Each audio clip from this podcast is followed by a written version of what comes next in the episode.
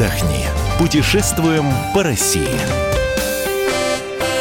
Мы приветствуем всех любителей путешествий. С вами Антон Арасланов. И Ольга Медведева. Продолжаем рассказывать про маршруты выходного дня. И если вдруг вы захотели побывать на самом-самом западе нашей России, то, конечно, на два дня надо отправляться в Калининград. Калининград с этой точки зрения особенный. Это практически Европа и в то же время Россия. И много удивительных мест, которые там можно посмотреть. А вот как состроить маршрут на выходные нам поможет сегодня Мария Берг, инстаблогер и фотограф. Маш, привет. Здравствуйте. Слушай, ну первое и самое главное, с собой надо э, брать загранпаспорт? С собой можно взять загранпаспорт, потому что когда вы будете проходить границу с Литвой, если вы поедете на поезде, то у вас могут пограничники спросить загранпаспорт, посмотрят его. Но, в принципе, если у вас его с собой не окажется, ничего страшного. То есть э, не обязательно, но лучше Но лучше взять. подстраховаться Ну, и это взять если с на собой. поезде, если Да. на самолете, то уже То, тоже соответственно, там не нужен. Да. Ну, если вы, например, захотите поехать в тот же Гданьск из Калининграда, ехать всего 4 часа, и, в принципе, почему бы и нет? В общем, загранник берем. Берем, обязательно берем. Берем. И желательно, чтобы там была открыта шенгенская виза. Вот это Иначе непременно. зачем? Да. Иначе зачем его брать? Ну, либо и открывать ее на границе, где вы будете проезжать, там, либо Литва, либо Польша. Как ты добиралась? Я добиралась двумя способами. Туда я летела на самолете. Лучше билеты брать заранее. Э, Но, в принципе, и за неделю, и за несколько дней можно все-таки взять билеты. Они, в принципе, не такие дорогие, порядком 5-4 тысяч.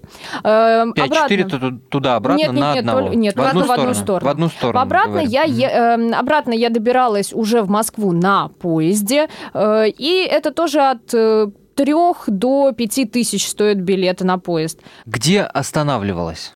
Останавливалась я не в Калининграде. На самом деле, лично для меня Калининград это не такой интересный город. На него можно потратить один день и обойти все, что хотите, и увидеть все, что возможно. Я предпочитаю, если я еду в Калининград, я предпочитаю останавливаться в маленьких городах, которые находятся там в 40 километрах от города. Ну, это, например? например, Светлогорск. Светлогорск М. вообще считался прекрасным, Да. да, город Раушен. Э, Он прекрасный немецкий городишко, где было куча дач. В советское время там располагались военные санатории. Он вообще был такой, знаете, пенсионерский городочек. В принципе, А таким он и остался. Остался, да? Он не популярен. Правда, сейчас в нем построили огромный комплекс. Э, Это зал, который пред- предназначен для, между прочим, КВНщиков. Называется он «Янтарный». И там проходят летние кубки КВН вместо Юрмалы.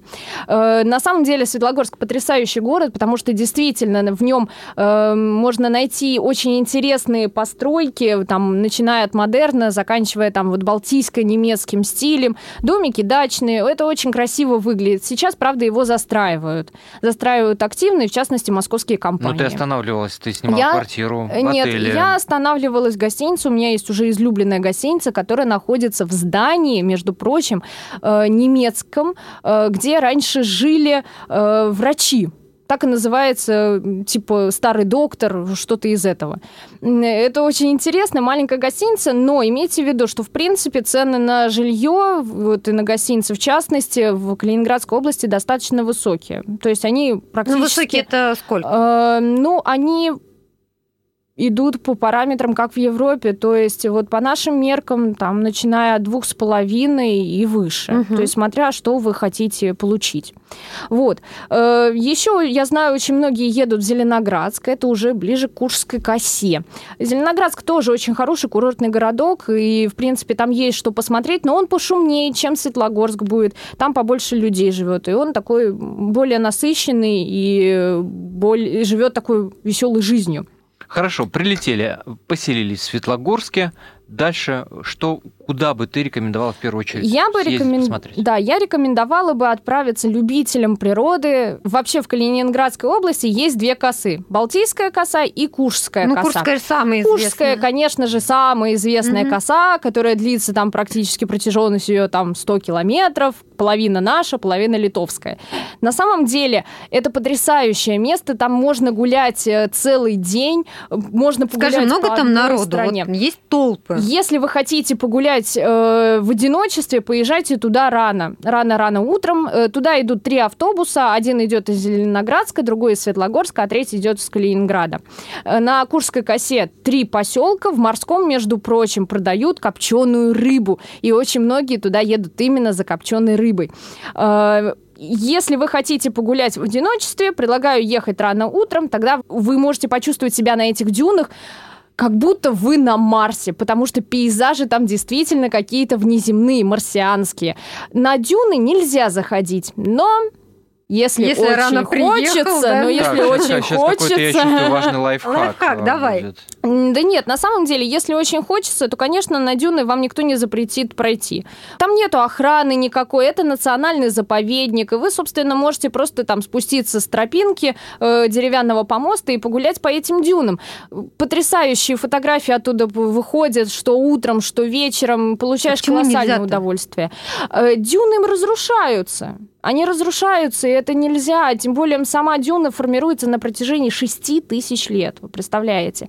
Ну, а на самом деле пески это очень опасно, и там можно, если подойти к краю, то можно сорваться вниз и в море оказаться. Ну, это действительно опасно. Тем более вы за них не зацепитесь.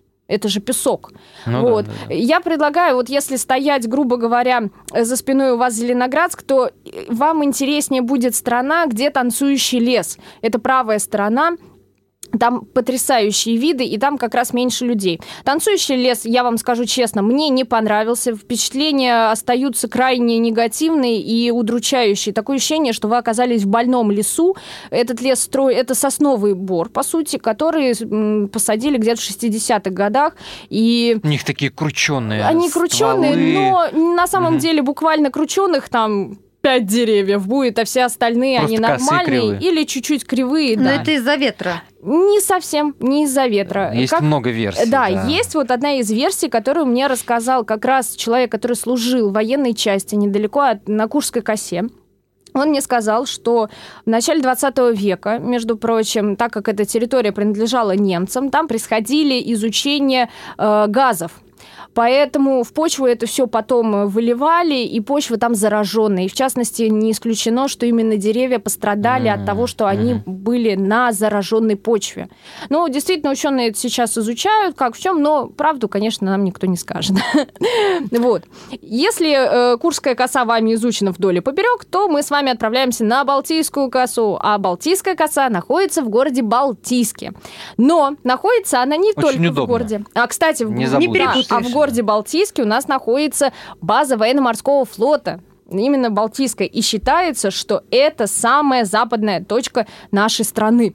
Ощущения там потрясающие. Там как раз людей совершенно нету. Перебирайтесь на пароме, который ходит раз э, в два часа на Балтийскую косу и ходите по ней. Там раньше, во времена немцев, там находилась одна из крупнейших гидроавиационных баз, э, именно принадлежащие немцам. Там остались до сих пор немецкие крупные каменные ангары, гроты, спуски в воду. В советское время, уже когда эта территория принадлежала СССР, там э, располагалась авиационная база. И если вы будете ходить, вас не будет покидать ощущение, что вы находитесь не в Калининграде, а в какой-нибудь Припяти. Людей нету. Бегают собаки, которые больше похожи на каких-то волков, заросшие площадки, рулежки для э, самолетов, заброшенные ангары. И есть Такой одна какой-то из... мертвый город ты описываешь. Там города нету. Там, ну, там есть маленький поселочек, как раз куда приплывает паром, а все остальное это просто первозданная природа. Там тоже есть дюны, между прочим, но до них нужно дойти.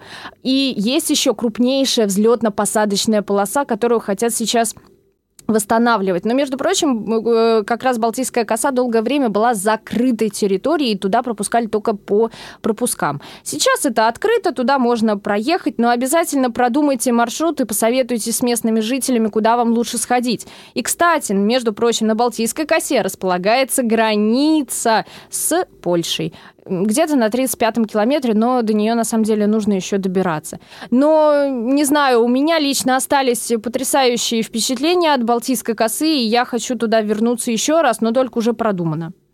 Вся в косах. Или в косах. Как бы сказали люди, владеющие русским языком, в отличие от меня, Мария Берг, инстаблогер, фотохудожник, которая побывала в Калининграде, нам с большим удовольствием рассказала, что там делать. Спасибо. Главное, что побывала в пригородах, что гораздо интереснее. Маш, спасибо тебе большое. Ну а с вами были Антон Арасланов И Ольга Медведева. Мы выбираем для вас лучшие туристические маршруты России.